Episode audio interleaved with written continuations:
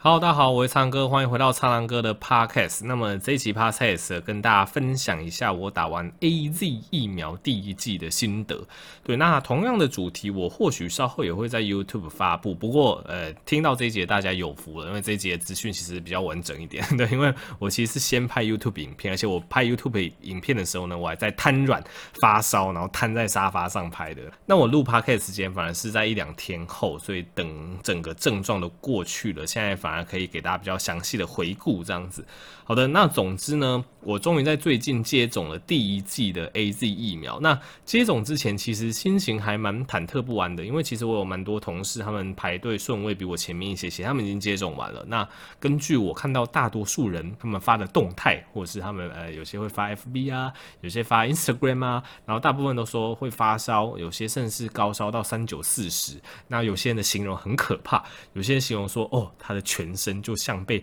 车子碾过一样。动弹不得哦，看到这个你真的会吓死。所以基本上我在接种这一剂之前呢，我其实心里有个准备，就觉得呃会不会真的很不舒服还怎么样？所以我真的完全不敢在上班的时候接种，因为我觉得我上班的时候接种，我可能隔天就变废人一个，就要变请假还怎么样？那大家也知道，现在疫情的关系，医院就是如果你不是之前就已经预预先申请好假的话，不太可能临时请，又或者是说或许可以临时请，但那你就要麻烦人来 cover 你，就会比较不好。意思，所以我其实，在五月底这段时间内，本来就有一段很久以前就已经申请好的假，所以我就决定，那我就干脆直接在这个假的其中，我施打这个疫苗。那即使我施打之后发烧了，诶，那我也在家里休息，也不会造成就是前线战场上面人力上的损失，这样子。那我的想法果然是对的。总之呢，我第一天早上十一点左右接种完的，然后我就开始在等它的副作用到底什么时候什么时候会出现。那我有一个朋友跟我分享说，诶，他大概六小时他就已经开始微烧，就已经开始肌肉酸痛了。所以我就一直等到六到八小时左右，想，嗯，其实我还没有什么症状。我那时候想说，我该不会是疫苗认证的老年人吧？因为一直有一个都市传说是说，哎，如果你是疫苗认证的年轻人，代表哦，你这个免疫力可能比较旺。旺盛，你针对疫苗的这个抗原后，你身体做出非常强烈的免疫反应，所以你可能就会有发烧啊，会有非常一些酸痛的症状啊。所以如果你真的副作用很明显，我们就会有点调侃说，哦，你这个叫做疫苗认证的年轻人啊。如果你副作用不明显，我们就会说，哦，你就是日疫苗认证的老人这样子。对，这 算是一种调侃啦，但它其实真的没有一个绝对的因果关系，并不是说你副作用小，你真的是免疫力不好。这其实并没有绝对的因果关系，这只是我们拿来调侃的一种。说法而已。好，总之我大概到十二个小时，也就是我早上十一点接种的，我大概到晚上十一点症状才开始比较明显。那我一开始的症状是什么？并不是发烧，因为那个时候我不太舒服的时候，我量体温，那个时候腋温才三六点三，其实并没有烧。但我开始有一些肌肉疼痛的症状跑出来，而且肌肉疼痛，特别是我前一天有运动到的肌群。对，因为我前一天，呃，因为现在就不能去健身房嘛，只能居家运动，所以我前一天居居家运动的时候呢，我就做了大概，呃，就分批做啊，做了大概可能八九十个伏地挺身吧。那伏地挺身会练到肌肉，基本上就是你的胸大肌。你的三头肌、你的三角肌，那跟你的核心肌群这样子。那我大概到晚上十一点多，也就是十二小时之后，哎、我这些肌群开始哎、去按压都会有痛感了。那这其实是非常不对劲的地方，对，因为，因为其实你在健身房练久了。你再回来做这一类就是比较呃低强度的伏地挺身，虽然说你次数拉高还是会疲惫感没有错，但理论上这样子的呃训练量，这样子的重量，其实不应该让你有很明显肌肉酸痛的感觉。所以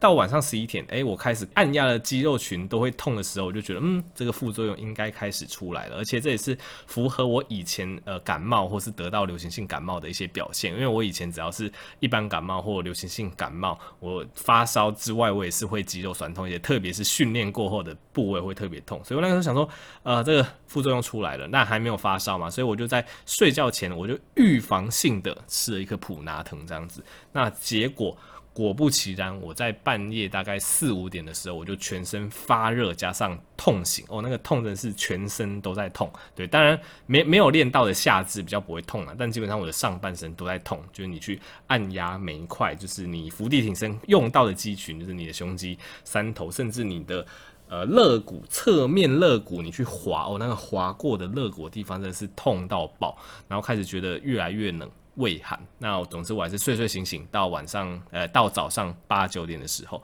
那我起来真的觉得这不太对劲，应该是烧了，所以那个时候就量了腋温，诶，果然三十八点零度。对，那因为我量的是腋温，所以换算成耳温，核心体温大概是就三八点五啊，总之就已经烧到三八五这样子。那基本上即使是这样子，我除了痛。跟胃寒之外，倒是没有说真的不舒服到很夸张，就没有说像人讲的说什么像被大卡车碾过动弹不得，没有啦。所以 我在早上吃了一颗退烧药之后，就我还就是在我的客厅这边拍片，跟大家分享一下哦，我我。打完疫苗的副作用是这样子，大家不用太担心。对，基本上我还有心情，我还有余韵去做这件事情。所以老实说，真的不是说就就你会很恐惧到那种很不舒服，其实没有。但你就会很明显感觉到，哦，你真的是有动到的肌肉都在痛，然后你真的也有发烧。胃寒的状况这样子，那我早上吃一颗普拿藤，下午吃一颗普拿藤，到呃半夜睡前又吃一颗普拿藤，所以我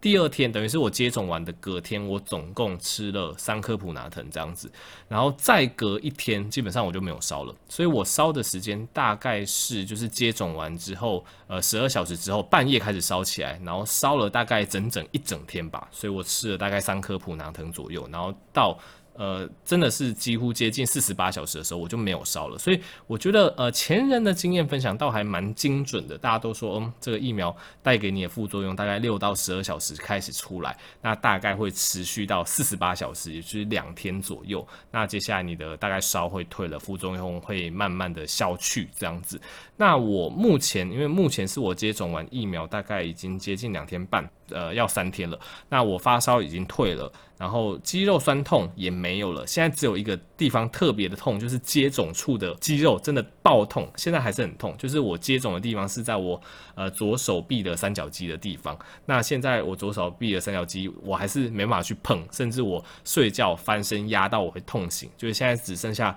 注射的地方痛到爆，那其他的地方就是其他的肌群，那其他的烧的部分其实都已经退去了。那我整体的感受。也很好，对，所以跟大家分享一下。那甚至我今天已经很正常的玩起健身环了，只是健身环有一些就是训练三角肌的动作，我变不能做，因为我左手的三角肌已经废掉了。所以今天健身房遇到就是三角肌的动作的时候，我就是采用偷鸡摸狗式，就直接把墙壁当成一个支点，然后我用双手去压，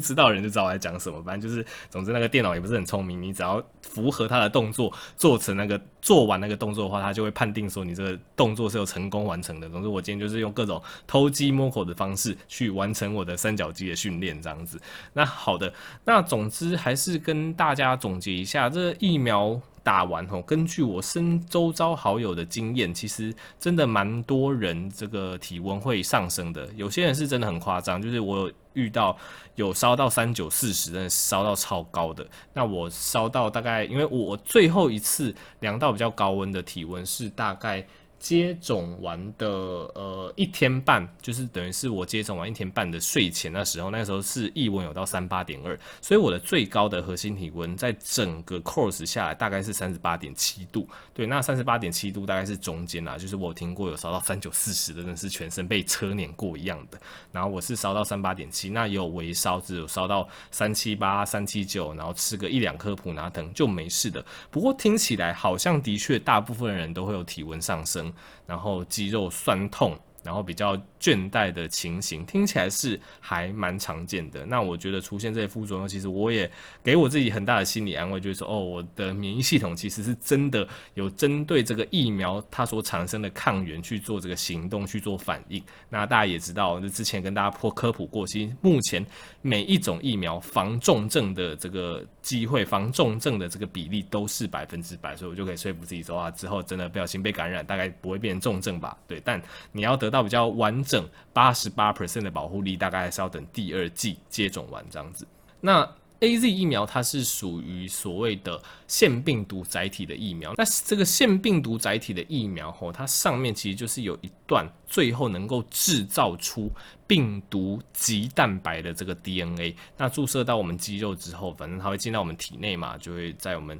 细胞质里面，对，然后就开始制造出一些病毒的棘蛋白。那这个病毒的棘蛋白，它只是病毒构造上的一种，对，它并不是活的病毒。所以大家千万不要以为，诶，你接种这个疫苗是打比较弱的病毒进去，让你身体产生免疫反应，其实不是，对，因为打这种比较弱的病毒，如果你遇到那种免疫力比较不好的人，他还是会感染嘛，可能。还是会变成真的新冠肺炎，所以现在比较新的疫苗都已经不是这样子制作，我们都是取病毒构造的一部分，那这个一部分我们叫做它的抗原，对，所以基本上 AZ 疫苗跟其他莫德纳还怎么样，它其实最终的原理都是一样的，它接种到你体内之后呢，它会在你的身体里面就产生这个病毒的棘蛋白，这个病毒的棘蛋白只是它的结构的一部分而已，对，然后你身体你的免疫细胞就发现这个棘蛋白，嗯。怎么我们以前血液里面没有这些东西？怎么有这个棘蛋白跑进我们体内了呢？然后你的免疫系统就会开始反应啊，然后开始第一线的免疫系统出战，然后接下来你的第二线免疫系统它会开始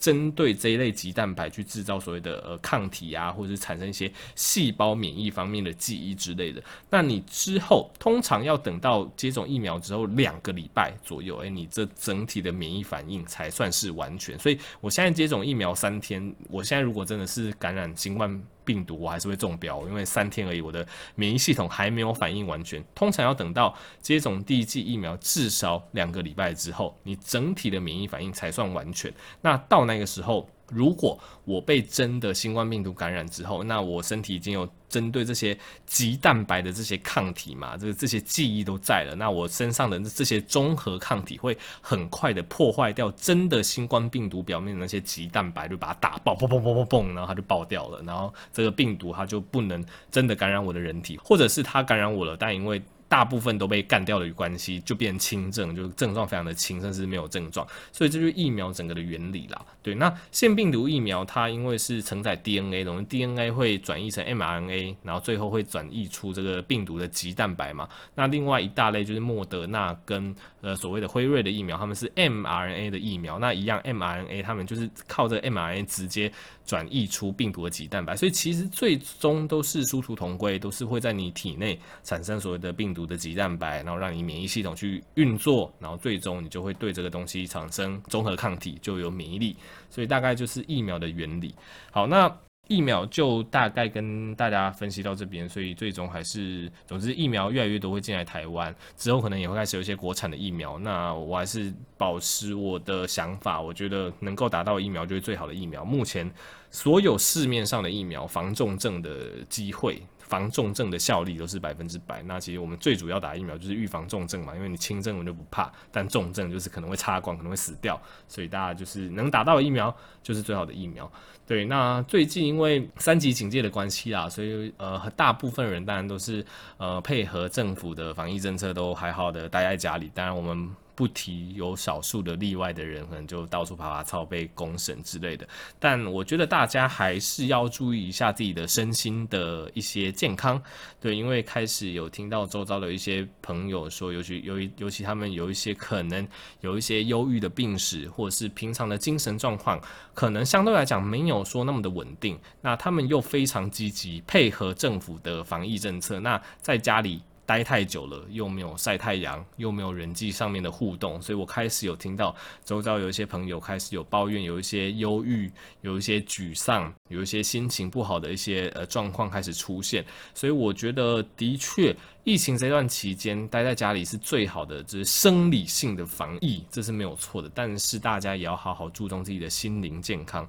那我会怎么建议呢？因为其实最大宗的原则还是不变，我们还是尽量不要外出。那外出。的状况下，就是要保护好自己，所以我会建议说，诶，如果你在家里有对外的窗户，那不妨就是把对外窗都打开，让多一点阳光照射到室内。那你也可以趁这个机会多晒太阳，产生一些血清素，或许会对你的情绪有一些帮助。那虽然说防疫时间绝大部分都待在家，你还是会有一些机会，可能会到外面采购或怎么样。那尽量当然是远离人群，那有阳光的地方，尤其现在夏天阳光很 很强烈，稍微去晒一下，稍微看一下鸟语花香，让自己心境稍微开阔一点，我觉得。都可以多多少少去减缓心理的一些忧郁跟心理的一些不适，对，因为我觉得疫情抗战这个东西，它现阶段来讲可能有一点中长期。那如果你一直把自己锁在家里，然后一直家里都暗无天日，都看不到阳光，最后弄出忧郁，我觉得这也不是一个很好的防疫策略。所以会觉得说，在遵守防疫大原则之下，我们尽量多铺入一些阳光。那可以在外面采买，你可能出去买个午餐的时候，稍微晒个太阳，去观察一下周遭环境，看一下一些绿绿色的花花草草，那让你心情开阔一点。那如果你真的要去远一点的地方，现在当然是不建议搭乘大众运输啦，就建议你可能就是开车，或是用一些驾驶工具，然后到那些稍微杳无人烟一点的地方。那记得你到户外，口罩也要戴好，那时间当然也不要待太久，以免就是又又又有一些有一些就是无法预测的事情发生这样子。总之，大家还是尽量在防疫期间内，也要把自己的心灵健康顾好就对了。好，那么这集就到这边啦、那喜欢更多医学知识，可以欢迎追踪我的 YouTube Podcast 方格子，以及购买我的新书。那我们就下集再见喽，拜拜。